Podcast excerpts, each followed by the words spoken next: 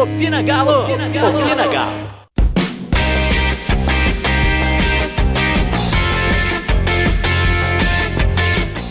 Segue o líder! Nossa, mas que, que coisa gostosa, viu? Que foi ter alcançado essa liderança aí. É uma, uma sequência né, de duas semanas com combinações boas pro Galo e mérito do time, né? Do elenco que está construindo essa campanha maravilhosa, belíssima. O objetivo é o G4, mas é, ninguém está impedindo a gente de sonhar, né? Falando em sonhador, tá aqui comigo o menino Douglas. Fala aí, Douglas. Fala Malu, fala galera. É aquela coisa, né? O vento soprou a favor, tem que saber aproveitar. E o Galo finalmente aí soube aproveitar duas rodadas seguidas e, como consequência, finalmente chegamos na liderança. E hoje nós vamos falar sobre o jogo contra o Atlético Goianiense. A gente vai falar também um pouquinho sobre o próximo confronto para a gente assumir mesmo a nossa liderança, que é contra o Grêmio, e mais alguns assuntos que surgiram durante a semana. Então, fica com a gente até o final.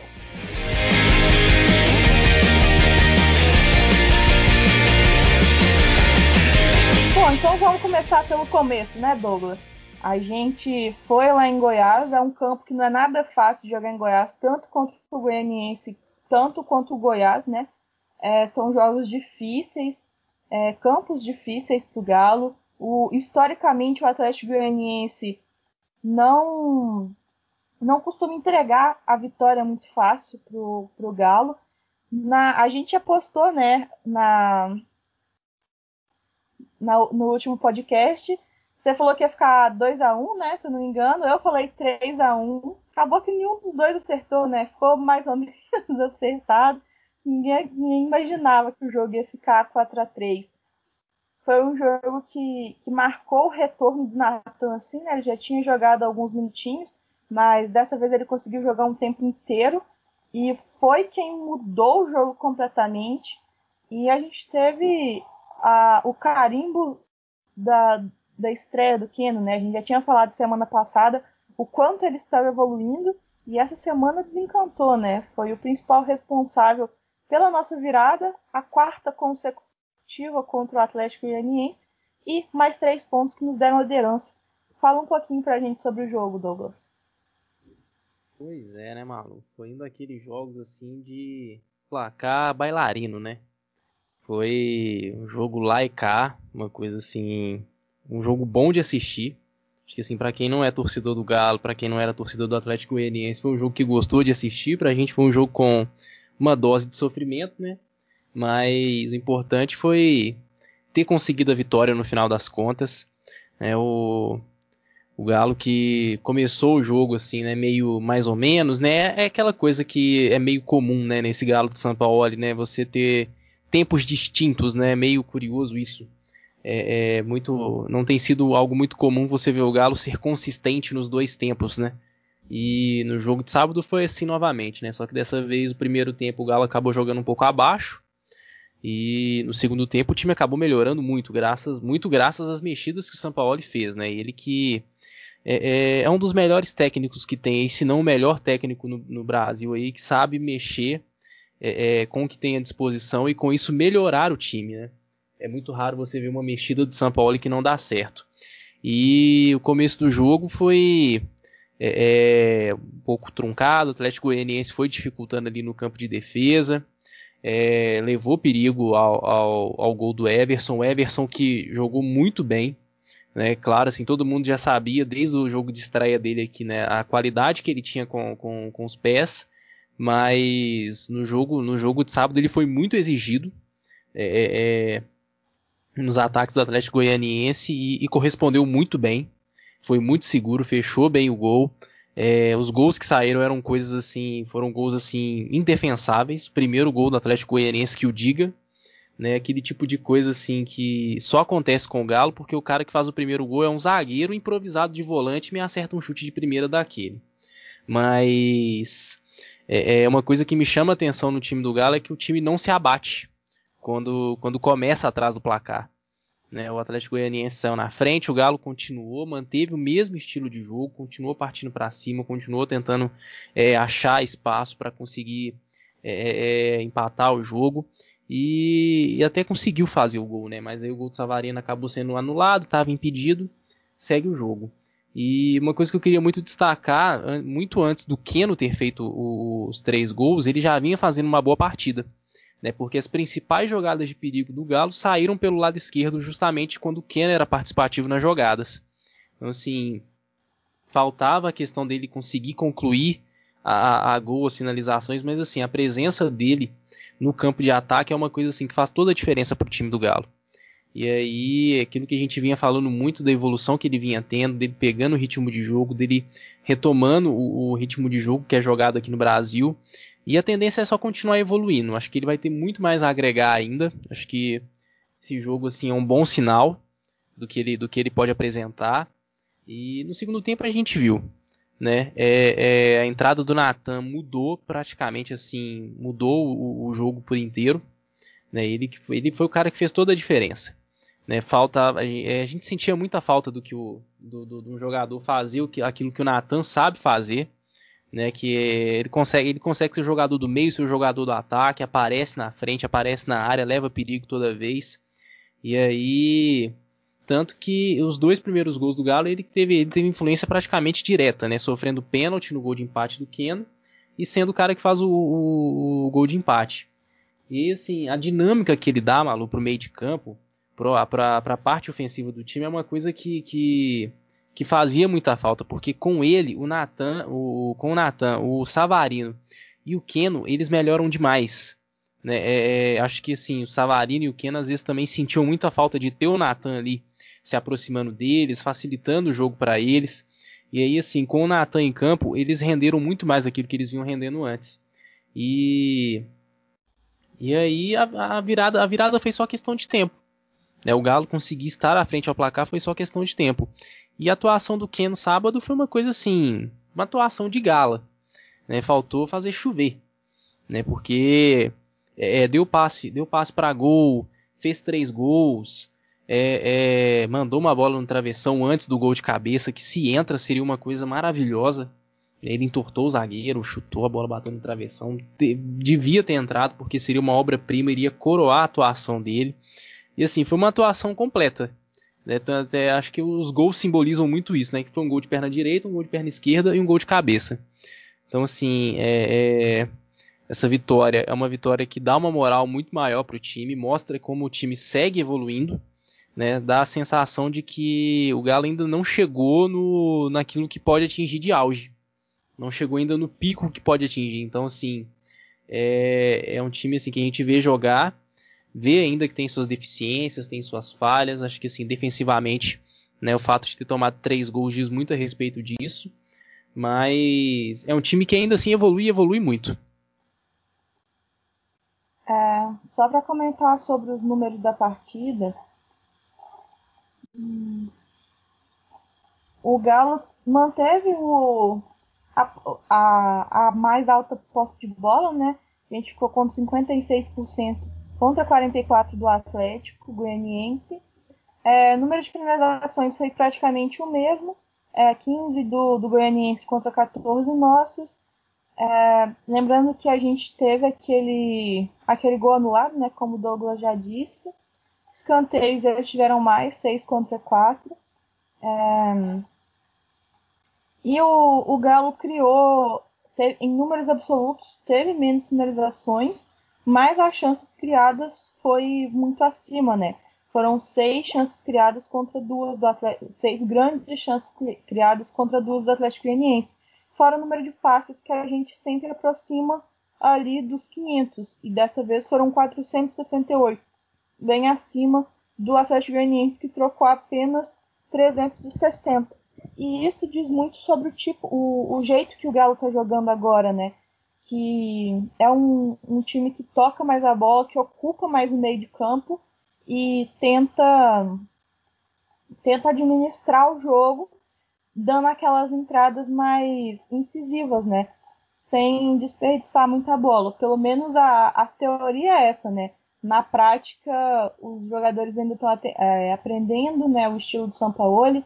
O Alan deu uma entrevista falando que o estilo de jogo dele, dele, Alan dos Santos Rodrigues, mudou 70%. E quando a gente pensa que é um jogador que já tem passagem até pela Europa, falar que o, o estilo de jogo dele teve que mudar 70% para poder se adequar ao que o São Paulo ele quer. A gente vê o, o Natan também, né? Que a gente viu que ele falou pra gente que teve que o São Paulo mostra para ele vídeos do De Bruyne. Então, imagina o, o Natan, né? Não que os dois nunca tenham jogado no Chelsea, acho que não na mesma época, né? Mas os dois já foram jogadores do Chelsea.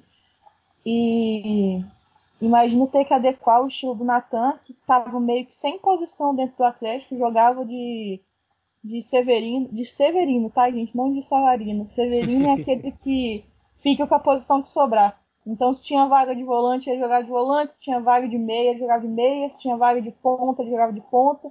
E aí chegou o São Paulo e falou assim: toma esses vídeos do De Bruyne aqui e joga igual ele. E, e meio que o, o Natan tá fazendo isso, né? Guardada todas as devidas proporções. Natan é uma das principais peças do, do esquema de São Paulo. E falando em esquema, queria falar das substituições que o, o São Paulo fez no jogo, que como o Douglas disse, é, já adiantou, né? Foram. mudou completamente o jogo e, e, foram responsáveis pela virada do Galo. Foram quatro gols apenas no, no segundo tempo, né? Então, a primeira mudança que ele fez, o Douglas pode me corrigir, foi a entrada do Rabelo no lugar do Guga. Foi isso, né, Douglas?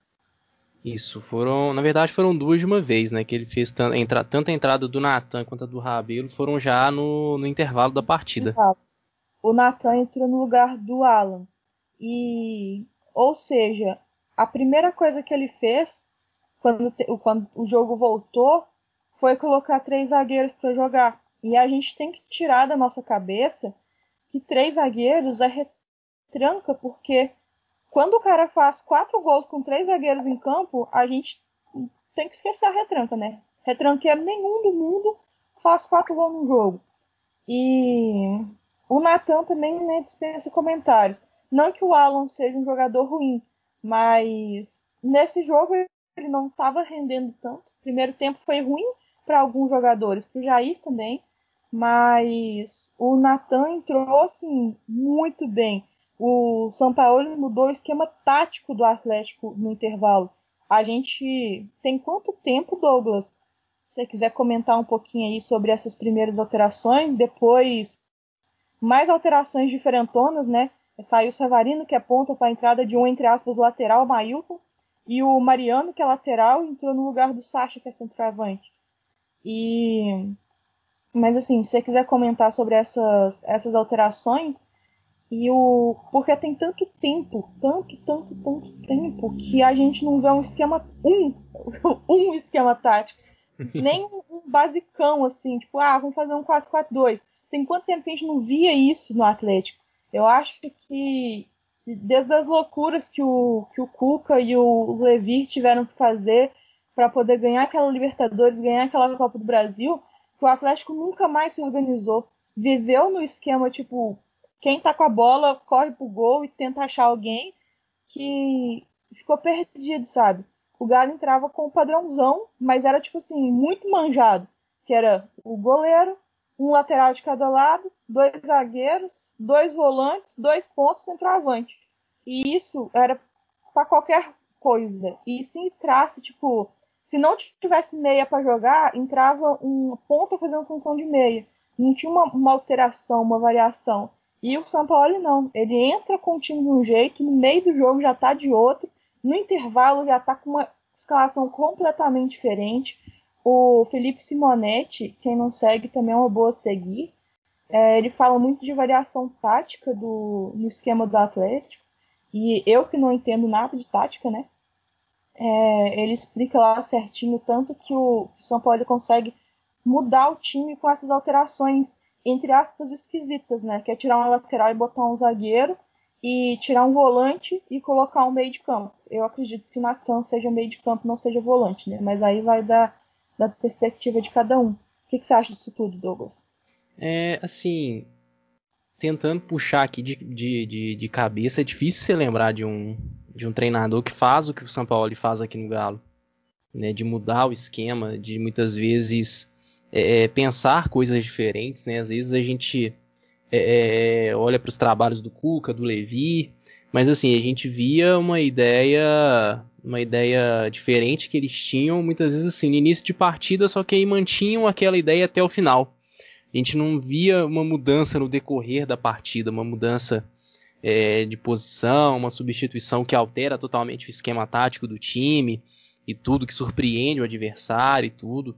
Acho que assim, a gente via coisas ousadas naquela época, acho que principalmente com Levi, né, na época que ele ousou entrar só com um volante de, de, de ofício mesmo, né? Na época que ele é, jogou com o Leandro Donizete de volante, recuou um pouquinho o Luan, recuou um pouquinho o Dátolo, mas de volante mesmo só tinha o Leandro Donizete.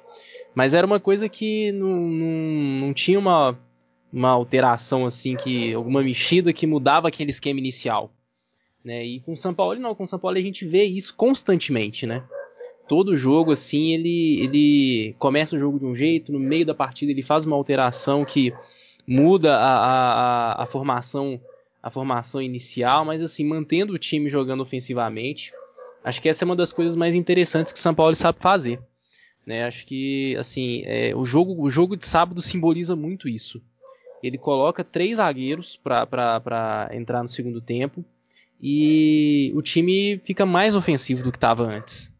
Né, o, o, time, o salto de qualidade que o time deu com relação ao primeiro tempo foi uma coisa muito grande. Com um tipo de alteração que você não imagina que talvez fosse dar certo, né? Na cabeça da gente assim, que é um torcedor comum, que não entende tanto assim das questões táticas, a gente não, não imagina que esse tipo de alteração vai fazer o time ir para frente. Mas fez, né? De alguma forma fez.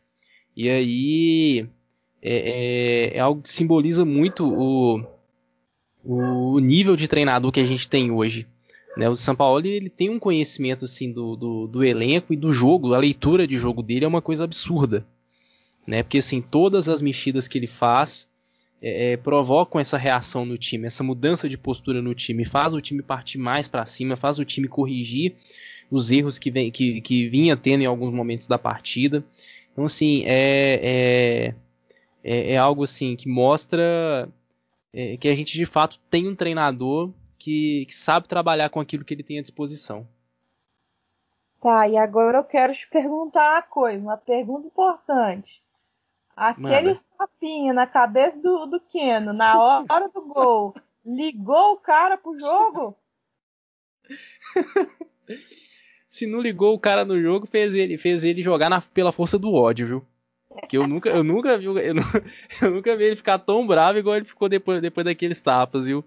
Mas seja lá, mas seja lá qual é o efeito que isso provocou, deu muito certo. Eu sou a favor de, de ter isso nas próximas partidas.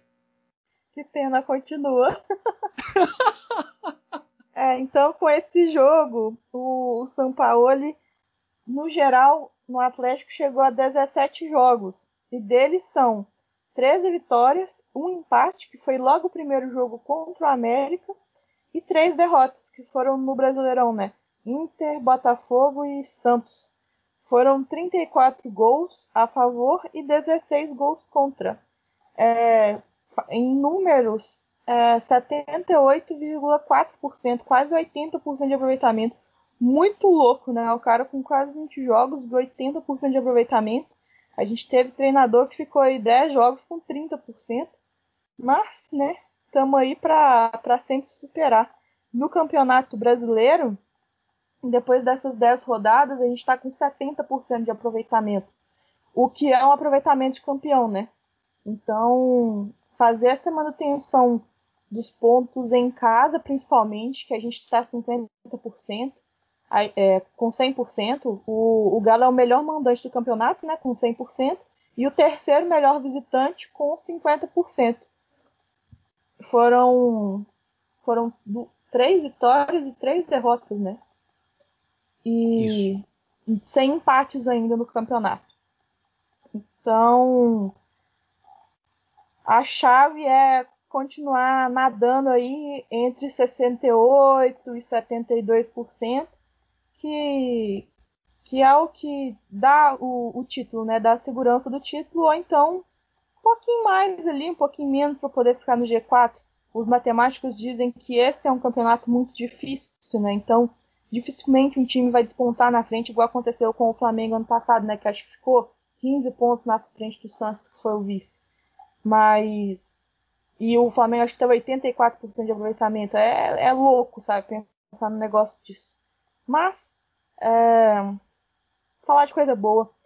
Depois desses quatro gols que a gente marcou, né? Podia ter sido cinco, e aí a história seria outra.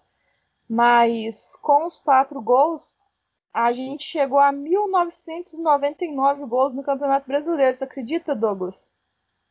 Rapaz, é gol, é gol demais, né, Malu? É muito gol. E o Galo é o terceiro maior goleador do Brasileirão. A gente está perdendo para o São Paulo, né? Que tem 2.105, então uma marca bem grande. E para o Santos, que tem 2002, só três a mais que a gente. Então, ó, Santos, abram os olhos que a gente está chegando para pegar esse vice aí, para ficar na vice-liderança do, dos gols marcados em campeonato. E então, isso quer dizer, Douglas, isso, isso tem cheirinho de desafio, né? Porque hum. se a gente está com 1999, o próximo é o 2000. E quem que vai marcar esse gol 2000, Douglas? Fala para nós aí. Recebe a informação e passa para nós. Pois é, é até difícil pensar. tava aqui lembrando, 2000 já, né, cara? É, é, o Galo chegou ao gol 1000 em 2001 com gol marcado pelo Marques, assim, foi uma coisa emblemática na época, né? Tipo assim, o gol mil ser marcado por um cara que era tinha uma identificação com a torcida, que era um cara que a torcida gostava, tinha uma história já no, no, no, no clube. E aí eu ia até pensar assim, nossa, seria legal se fosse alguém que tivesse uma história já longa já aqui no, no Galo, né? Mas o único assim talvez seria esse candidato era o, era o Hever, mas ele já tá, ele tá fora, ele não vai poder jogar os próximos jogos, mas já já a gente é... fala disso, gente. É verdade. Mas. Caramba, acho que podia ser. Não sei, viu? Acho que seria legal ser de alguém, tipo, um Jair da vida, sabe? Mas. O, o ruim é assim, né? Imagina a gente ficar aqui nesse palpite e o gol 2000 ser contra. Ah, não. Será que conta gol contra? Tá aí. Agora é uma pergunta que me pegou. Não sei se conta gol contra. Ah, deve, deve contar, ué. Porque conta os gols ah, favoráveis, né? Eu vou ficar brava demais. Mas, enfim, é aquele negócio. Eu queria que fosse do Hever também. É...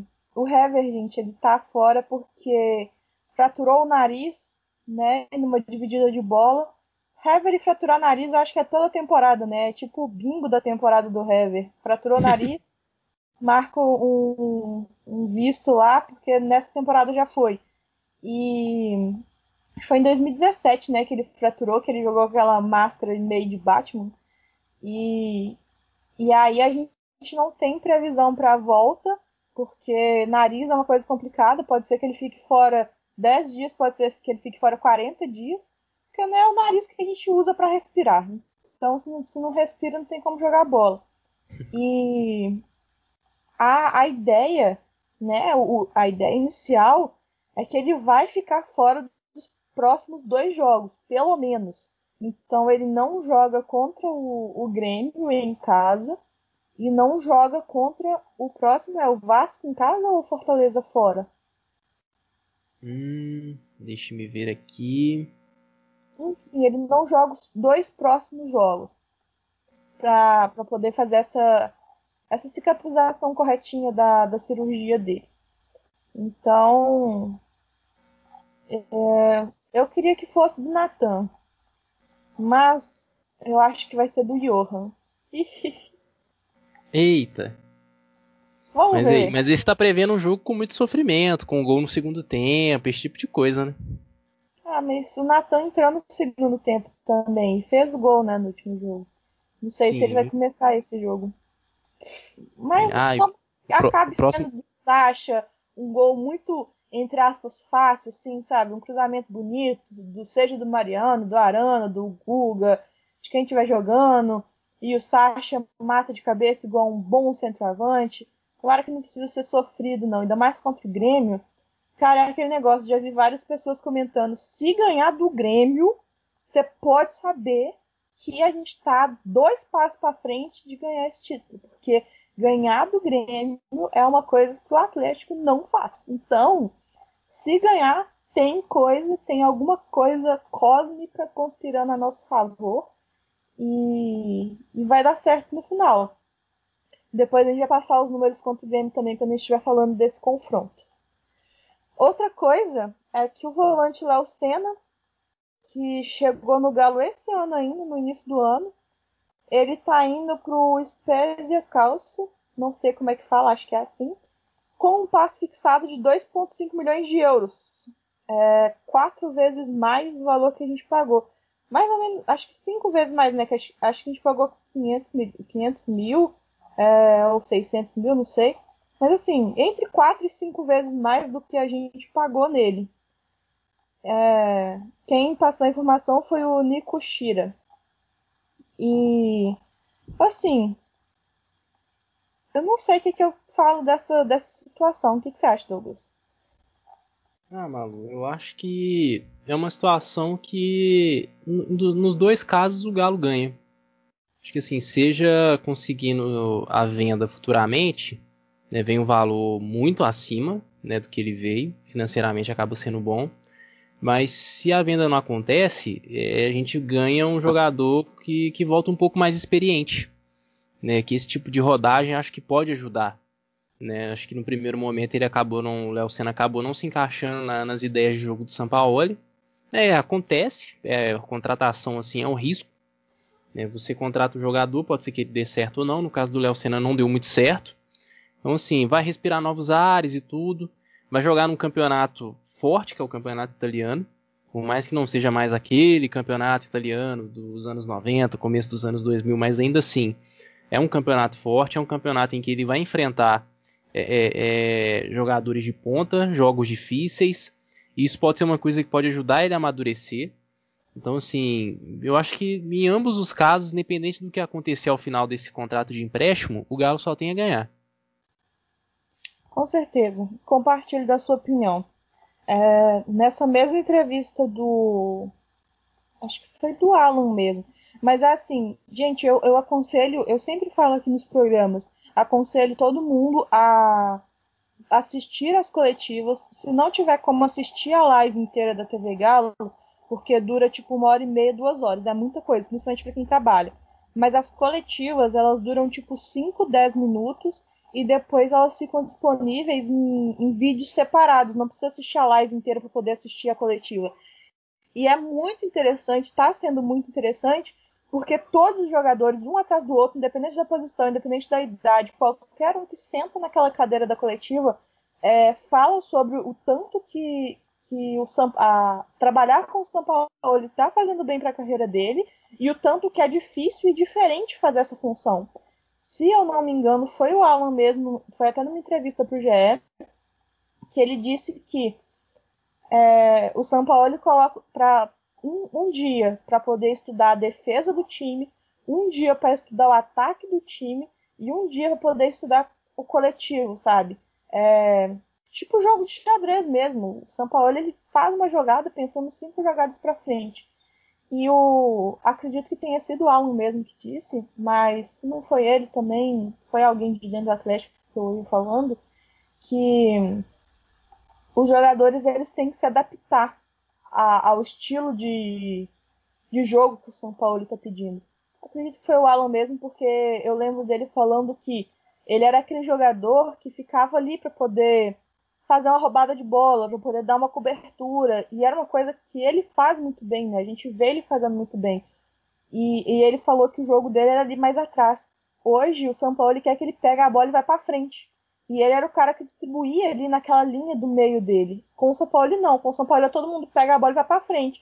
Desde do goleiro, né? Que ele gosta de usar o, as pernas do goleiro como se fosse um goleiro linha, até até o centroavante pegou a bola para frente o tempo todo, para frente o tempo todo. A gente vê o Alonso subindo muito na lateral nesse jogo contra o Atlético Goianiense, ele fez isso. É, nos, em jogos anteriores, contra o Bragantino, ele fez isso também. É, a gente vê do lado de lá tem o Rabelo, o Guga, às vezes, o Guga não, o Gabriel, às vezes sobem pela direita.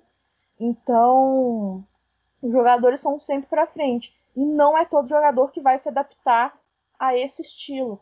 É, esse, essa temporada a gente já teve entre contratos de empréstimo, né, que a gente emprestou para outros times, e rescisões, 35 jogadores que saíram do elenco.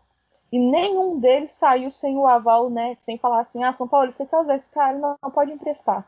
Ou então, não, pode, pode sumir com ele daqui. Todos eles passaram por esse crivo, sabe, por esse filtro. Às vezes, alguns, como o Douglas disse, que eu acredito que seja o caso do Léo Senna, que eu acho ele um bom jogador, seja para poder dar uma rodagem maior, para o cara entender que existem outras formas de jogar e que é, é, é função dele se adaptar. E outros, tipo o Dylan, né, que tem alguns clubes da, da Série A e da Série B querendo ele, um jogador muito jovem, talvez tenha dificuldade de entender um pouco onde joga, precisa desenvolver um pouco mais antes de entrar num sistema tão complexo quanto, quanto o que o São Paulo exige dos jogadores. E, e alguns que, que não dá mesmo, que a gente viu um caso de várias dispensas, né? A gente é, teve o, o Ricardo Oliveira, o de Santos, é o Ellison, é, Cleiton, o Cleiton centroavante, né, atacante, sei lá qual era a posição dele é, Mans, é, acho Mansur também. Então, assim, Lucas Cândido são jogadores que não, não encaixavam no esquema que o São Paulo queria mesmo, e aí a gente acabou negociando eles, ou então é, a negociando a saída deles, no caso, né, do clube. E, e aí eu acho que, é, que passa muito por esse caminho, sabe? Essa maturidade que o jogador tem que ter para poder aprender praticamente tudo de novo, né? Para poder falar assim, nossa, eu realmente não sei jogar futebol e eu vou aprender, reaprender de novo aqui com o São Paulo. E, e, não é, não significa que o cara não saiba, né? Porque se ele não soubesse, ele nem tava num time de ponta como o Atlético. Mas mudar o estilo. A gente vê o Hever com. Quantos anos que o Hever tem? Uns 34 anos? Reaprendendo a, a fazer o jogo dele no estilo do São Paulo. E tem funcionado muito bem, né? a gente comentou aqui em alguns podcasts lá de janeiro, fevereiro, que, que o Hever era um, um, cara muito lento, né? Um cara que dificilmente se encaixa, encaixaria em um esquema de jogo mais rápido. E olha o que o São Paulo fez com ele. Hoje ele é uma das principais peças do nosso sistema defensivo ali, junto com o Alonso, tem formado a nossa melhor dupla de zaga. Então o cara tem que dos 18, né? dos 18 não, dos 16, porque Savinho jogou dos 16 aos 30 e quantos anos o Vitor tem? Acho que o Vitor é o mais velho do elenco, né? 37, saber, 38, por aí. É, tem que saber jogar do jeito que, que o time tá jogando. Não adianta a engrenagem rodar e uma peça tá fora. Para a engrenagem rodar, todo mundo tem que estar tá em sintonia. E aproveitando que eu falei do, Mar, do Marquinhos, do Savinho, Savinho estreou, né, Douglas? O que, que você achou? Ó, Malu, acho que assim. Achei ele um pouquinho discreto, viu? Ele, claro que assim, ele entrou nos minutos finais e tudo, toda aquela coisa, mas assim, achei ele é, é, um pouco, um pouco discreto. Ele até teve uma chance de conseguir arrumar alguma coisa. Acho que assim, ele tentou entrar assim naquele, com aquele pensamento tipo assim, é, prender a bola para conseguir segurar o resultado e tudo, conseguir segurar essa vantagem, o placar construído, porque até então quando ele tinha entrado tava 4 a 2 ainda, né? Então, é, é, se for ver assim os lances, você vai perceber que tipo ele pegava a bola, aí prendia um pouco, tocava para trás, é, é, ele chegou até a ter uma chance de poder dar uma arrancada, que ele tinha espaço no, no, no campo ofensivo para poder, quem sabe, até chegar na cara do gol, mas aí ele preferiu reter um pouco mais a bola, segurar um pouco mais a bola. Acabei assim, eu senti ele um pouco preso nesse sentido, sabe? Eu achei que ele ia entrar, ia se soltar um pouco, até pela questão, né? Poxa, menino de 16 anos, habilidoso. Você espera que o moleque seja, já entre assim, né, naquela empolgação de, de querer partir para cima, de querer mostrar alguma coisa diferente. Mas assim, achei ele um pouquinho discreto assim na, na, na partida, mas eu acho que vai um pouco de tudo também, né? Nervosismo, a primeira partida, a situação do jogo, aquela ideia de querer talvez assim ajudar a controlar o resultado e tudo, né? Não, não pensar assim de uma maneira, vamos dizer assim, individual, no caso assim, foi o que eu acabei sentindo um pouco dele. Né? Ele pensou na, na ideia de pensar um pouco é, coletivamente manter o resultado, acho que ele acabou é, é, é, não aproveitando as oportunidades que ele teve ali de talvez mostrar alguma coisa um pouquinho diferente, de se apresentar para a torcida, né? De dar o seu cartão de visitas para a torcida. Ah, com certeza, mas acho que a gente ainda vai ter muito que ouvir de Savinho, sabe? Só 16 anos. Ele precisa de até mais complexidade física, sabe? A gente Sim. acabou de falar de jogadores que tem mais de 30, né? No elenco a gente tem o Hever, tem o Vitor, tem o Fábio Santos. O Hever e o Fábio Santos, jogadores de linha, né? A gente pensa nesses caras, na complexidade física deles, jogando contra um menino de 16 anos. É, ainda está em desenvolvimento, né? Uma musculatura frágil que precisa ser mais trabalhado. Mas acredito que em um futuro breve sabe, dará pra gente muita felicidade. É... Sim, e, e o, o, detalhe é que ele é o jogador mais jovem da história do Galo a entrar em campo pelo Campeonato Brasileiro, né? 16 anos, é, acho que 6 meses, 9 dias, alguma coisa assim, né? Ele, ele, ao entrar em campo sábado, ele se tornou o jogador mais jovem da história do Galo a entrar em campo pelo Campeonato Brasileiro. Sim, e a gente viu, igual eu acabei de citar, 35 saídas no nosso elenco, né? Entre empréstimos e, e dispensas. E o Savinho, com 16 anos, está estreando no time principal. O Caleb já teve várias oportunidades de ser relacionado, né? O, vários jogadores jovens, Mailton jogou, Mailton acho que tem 21. O Guga também tem, tem mais ou menos isso. Marquinhos também. É, o próprio Savarino. O Natan também, acho que ele tem 24, 23, 24. Enfim, é um time bem jovem do Atlético, nossa média de idade é 25 anos. É uma média bem boa assim para o campeonato, entre 25 e 27. Acho que o nosso elenco é o, o quinto mais jovem, terceiro, quarto, sei lá. Mas é um dos mais jovens. Acho que é terceiro. É, a gente perde para outros times que, que exploram muito isso, às vezes por falta de recurso, né? A gente perde para os dois Atléticos e para um outro time aí que eu não sei quem que é. Mas... Acho que é o Fortaleza.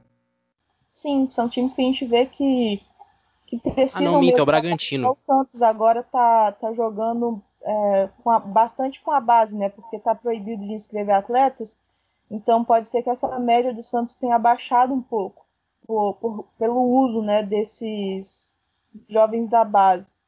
Mas é bem importante assim, para a gente pensar não só no nosso 2020, né, no nosso 2021, como também nos próximos anos. 2022 se tudo der certo, o Menino prometeu essa arena, Douglas. O Menino falou que sai. E na palavra do Menino eu acredito. Então, tudo caminhando, né, para para ser um, um, baita recurso aí do Galo.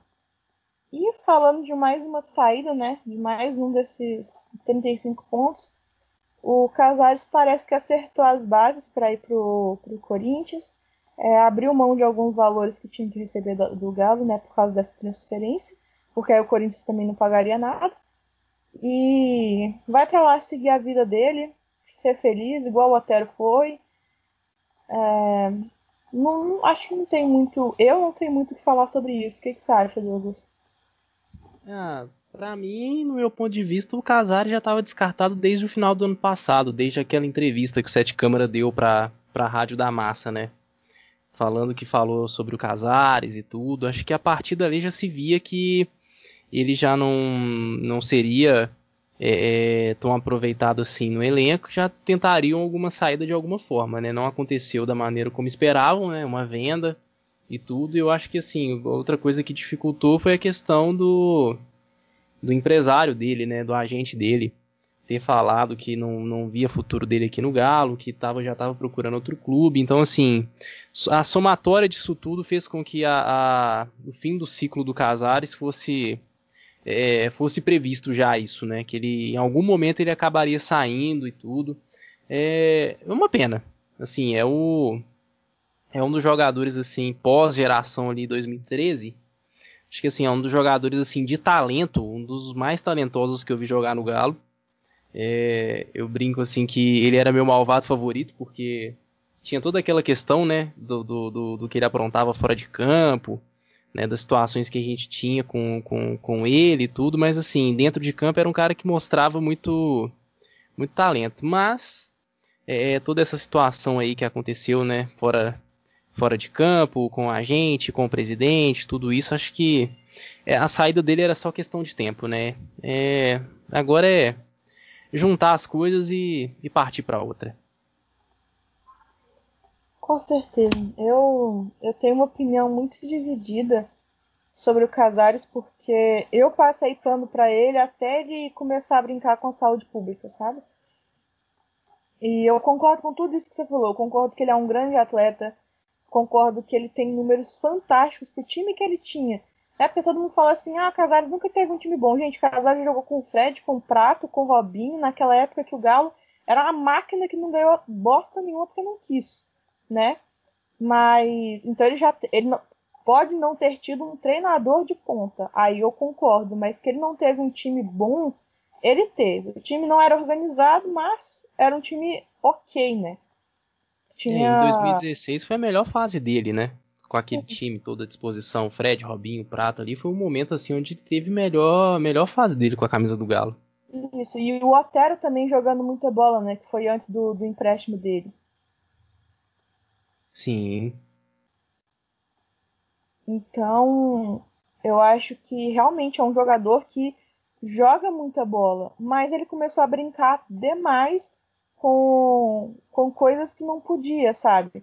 O Luan mesmo, o Luan maluquinho, é, falou ao vivaço que ele chegava.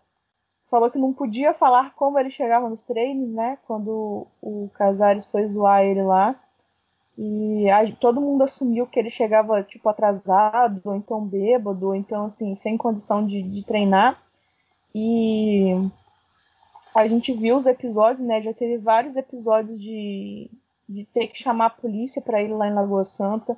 Já recebeu multa da polícia de lá, né? Por estar tá fazendo festa no meio da pandemia. E, cara, é saúde pública, sabe? o, se ele pega esse Covid, ele pode infectar o elenco inteiro. E para onde que a gente ia? Então eu acho que essa, para mim, eu tô falando para mim, isso para mim foi a gota d'água. Dele não pensar no, nos companheiros dele, sabe? Que, o que é que poderia acarretar pro time, né? Pro Atlético. Ele esqueceu completamente do Atlético e foi fazer as festas. Então, eu, eu não fico triste por ele sair, mas eu não gostaria que ele estivesse reforçando um, um, adversário direto, não. Não queria que ele tivesse saído com o time do Brasil. Enfim, acho que foi o, o Ricardo do, do Galotube que disse que o Atlético, com esse. Se concretizar mesmo, né, do Casares e para o Corinthians, o Atlético vai ter 2 milhões de economia com salários e coisas que teria que pagar para o Casares. Então já é uma, uma economia bem expressiva, assim, para um time que não tem receita no meio de uma pandemia. Então eu acho que, que acabou sendo bom para os dois. E lá em São Paulo, né, Gaviões não vai deixar ele fazer o que ele fez aqui. Então é ele tem que ter um comportamento completamente diferente, ou então ele não vai passar muito tempo lá no Corinthians, não. Ele que se cuide. É... Então vamos falar do Grêmio, né? Agora chegou a hora de falar do Grêmio, depois da, enrolar, da gente enrolar, né? Bastante para poder falar. Mas é porque, gente, o Grêmio é um adversário que ele é bem indigesto pra gente, assim. É, pegando o, o retrospecto das equipes, são 22 vitórias, são 75 jogos, com 22 vitórias do Atlético, 20 empates e 33 derrotas. Então, assim, a gente está disputando com os empates aí já, porque das derrotas já, já passou. É... Pelo Campeonato Brasileiro, são 56 jogos, 18 vitórias, 15 empates e 23 derrotas. Já é mais, mais ou menos equilibrado, equilibradinho, assim. E eu tava rolando aqui a, a, a negócio dos últimos 10 jogos, né? O, o plano dos últimos 10 jogos. E a gente ganhou só uma vez no, nos últimos 10, que foi justamente contra aquele 4 a 3 em 2017, né? Acho que na última rodada do Brasileirão de 2017. E. Nossa, outro 4x3 não aguento, não, pelo amor de Deus. Me deem uma folga. eu preciso de um jogo tranquilo, Deus. Preciso. E aí, por curiosidade, eu fui rolar, né? Porque a pessoa não, não pode sofrer só nos últimos 10 jogos. Ela tem. Foram sete derrotas, tá, gente? Foi uma vitória, dois empates, sete derrotas nos últimos 10 jogos. E aí eu fui ver fora 2017, que foi a nossa última vitória, quando foi a última, antes da última, né? A penúltima vitória. E ela aconteceu, sabe quando, Douglas? Você quer chutar? Uh, tô tentando puxar de cabeça aqui, seria 2013? 2013. Sério? Meu Deus! Aham, uhum, foi em 2013, quando o Galo tinha aquela máquina de time, né? A nossa Selegal de 2013. E, e a gente ganhou deles. Então, depois disso, teve aquela final da Copa do Brasil. Né? Nossa, eu não aceito ter tomado aqueles gols do primeiro jogo até hoje. Mas acontece, né? Acontece, são coisas que acontecem e a gente precisa, porque precisa ganhar o ganhar esse jogo.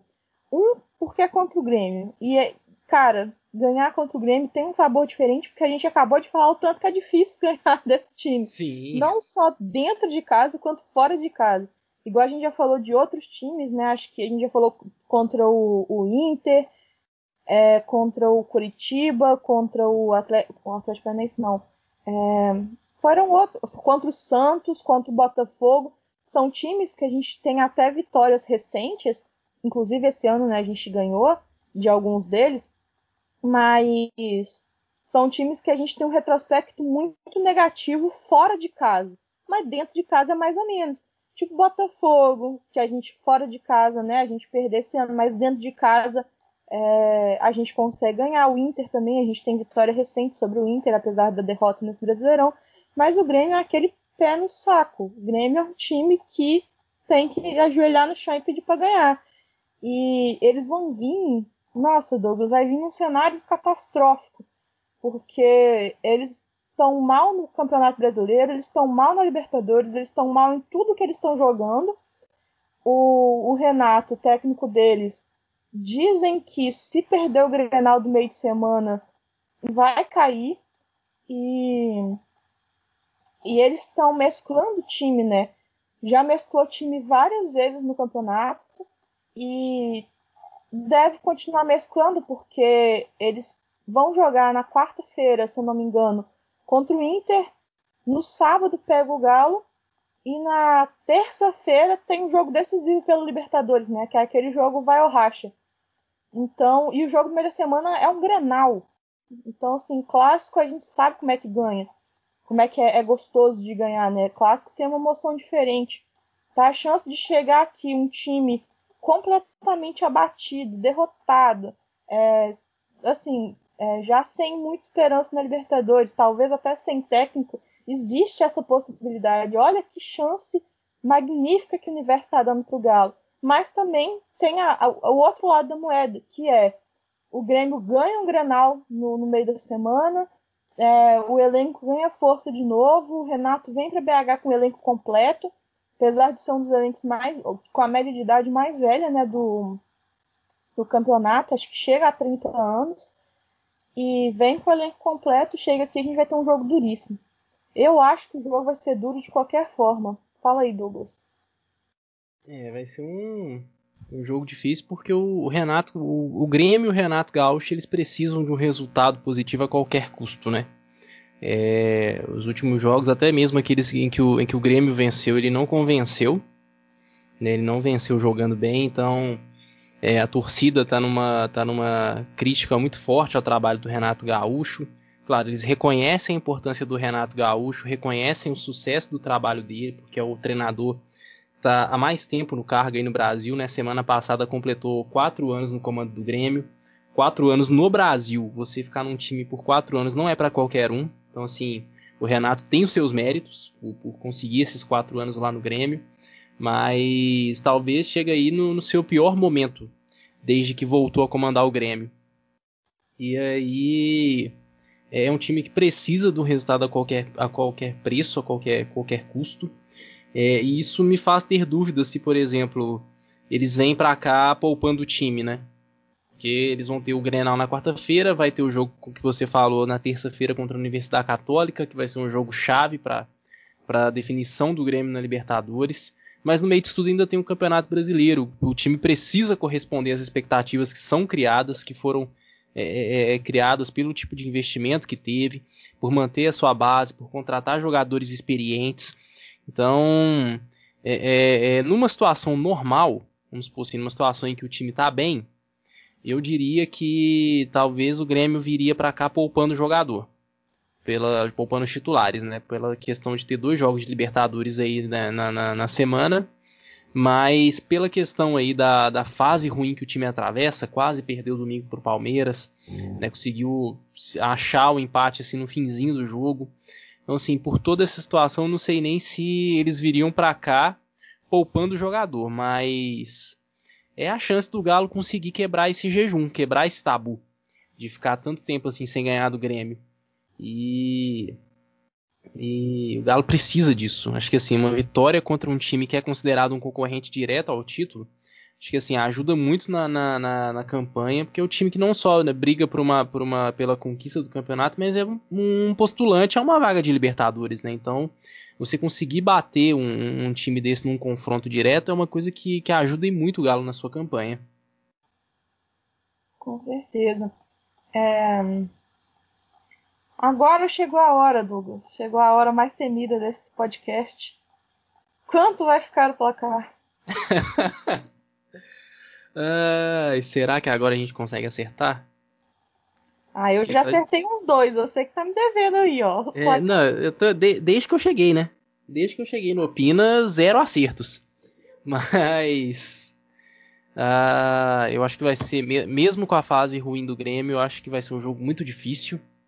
Né, se pegar aqui o histórico dos jogos, até os jogos em que o Grêmio perde, ele não perde por um por um placar largo, né, no, no, no, máximo assim dois gols de diferença que aconteceu. Então eu acho que vai ser um 2 a 1 pro Galo. Ah, eu acho um pouquinho diferente e eu acho que esse placar que eu vou chutar ele cabe nos, nas nos duas referências. Um do Renato trazer o time titular para cá porque Diego Souza vai fazer gol, né? A gente já já, já estabeleceu isso. Todos os times do campeonato tomam gol do Diego Souza. E eu tô colocando mais um, um golzinho, né? Que a gente vai tomar de, sei lá, de crédito. E eu acho que a gente vai fazer mais gols, porque se o, o Grêmio vem com o time titular, é um time mais lento. O Galo consegue jogar contra. Se vem com o time reserva, é um time que joga mais aberto. E aí o time reserva faria mais gols porque o Galo joga mais aberto, mas o Galo faria mais gols suficiente para poder ganhar. Então eu vou de 3 a 2 para sofrer sendo feliz, né? Igual nas juvenis. A gente sofre, mas a gente sofre com, com alegria no final. Agora eu vou, só para terminar aqui, Doug, antes de fazer nossas considerações, vou passar algumas falas do Sete Câmara na entrevista que ele deu para Itatiaia na segunda-feira à noite. Eu disse assim: Estamos fazendo um verdadeiro milagre sem receitas, conseguindo entrar com apenas uma folha em atraso e sem conseguir fazer vendas. Estamos nos esforçando para manter nosso elenco até o final do Brasileirão. Sobre o Sampaoli, ele disse o seguinte: Não existe problemas com o Sampaoli, como colocaram. Ele não é um treinador de muita resenha, mas sempre que estou perto, conversamos. Então, não existe isso. De problema, né, que o pessoal tenta implantar. Sim. E aí, sobre o tipo de treinador que Sete Câmara quer para o Atlético. Eu não quero um treinador boa praça, que conversa com todo mundo, que senta para beber cerveja. Nós queremos é que ele, no caso São Paulo, faça um time ter um bom desempenho. É isso que queremos. E é isso que está tendo, né? Graças a Deus, São Paulo está fazendo um bom trabalho. E para fechar, ele fala sobre a questão da mídia e o Atlético.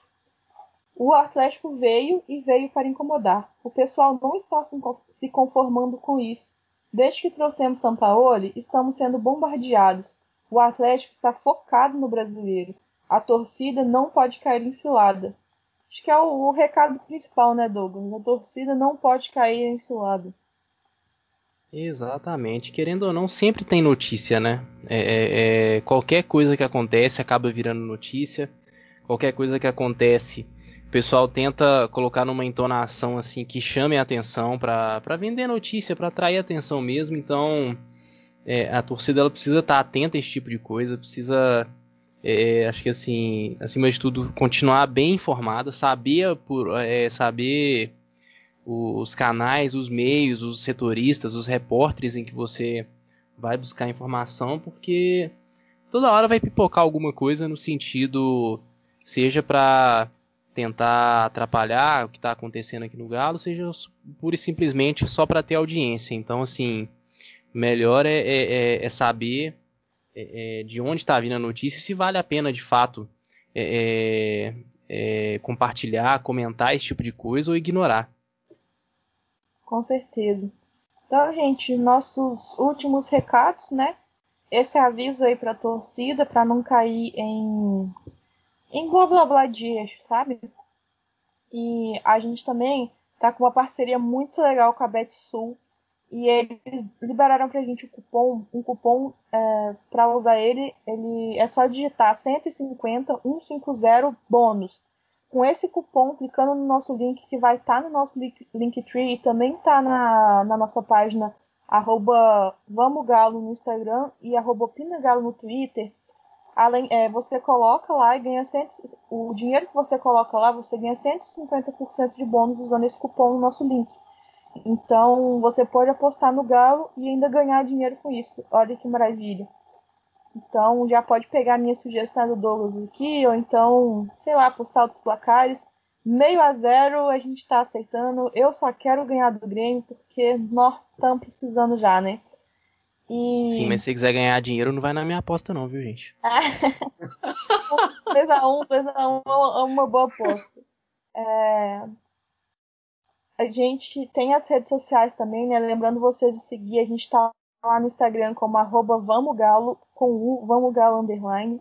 No Twitter a gente tem duas páginas, a específica do podcast, que é arroba Pinagalo, e a arroba Vamos Galo com U, que é onde a gente posta textos no blog também. Então, para quem prefere, né, para quem gosta de, de outras, outros tipos de mídia. E se vocês quiserem entrar num grupo para poder falar de futebol, é só mandar para a gente o número do, do seu telefone em qualquer uma das redes sociais e a gente vai te encaixar lá. Ah, e lembrando que tá rolando sorteio na Vamos Galo para quem fizer o cadastro no nosso link.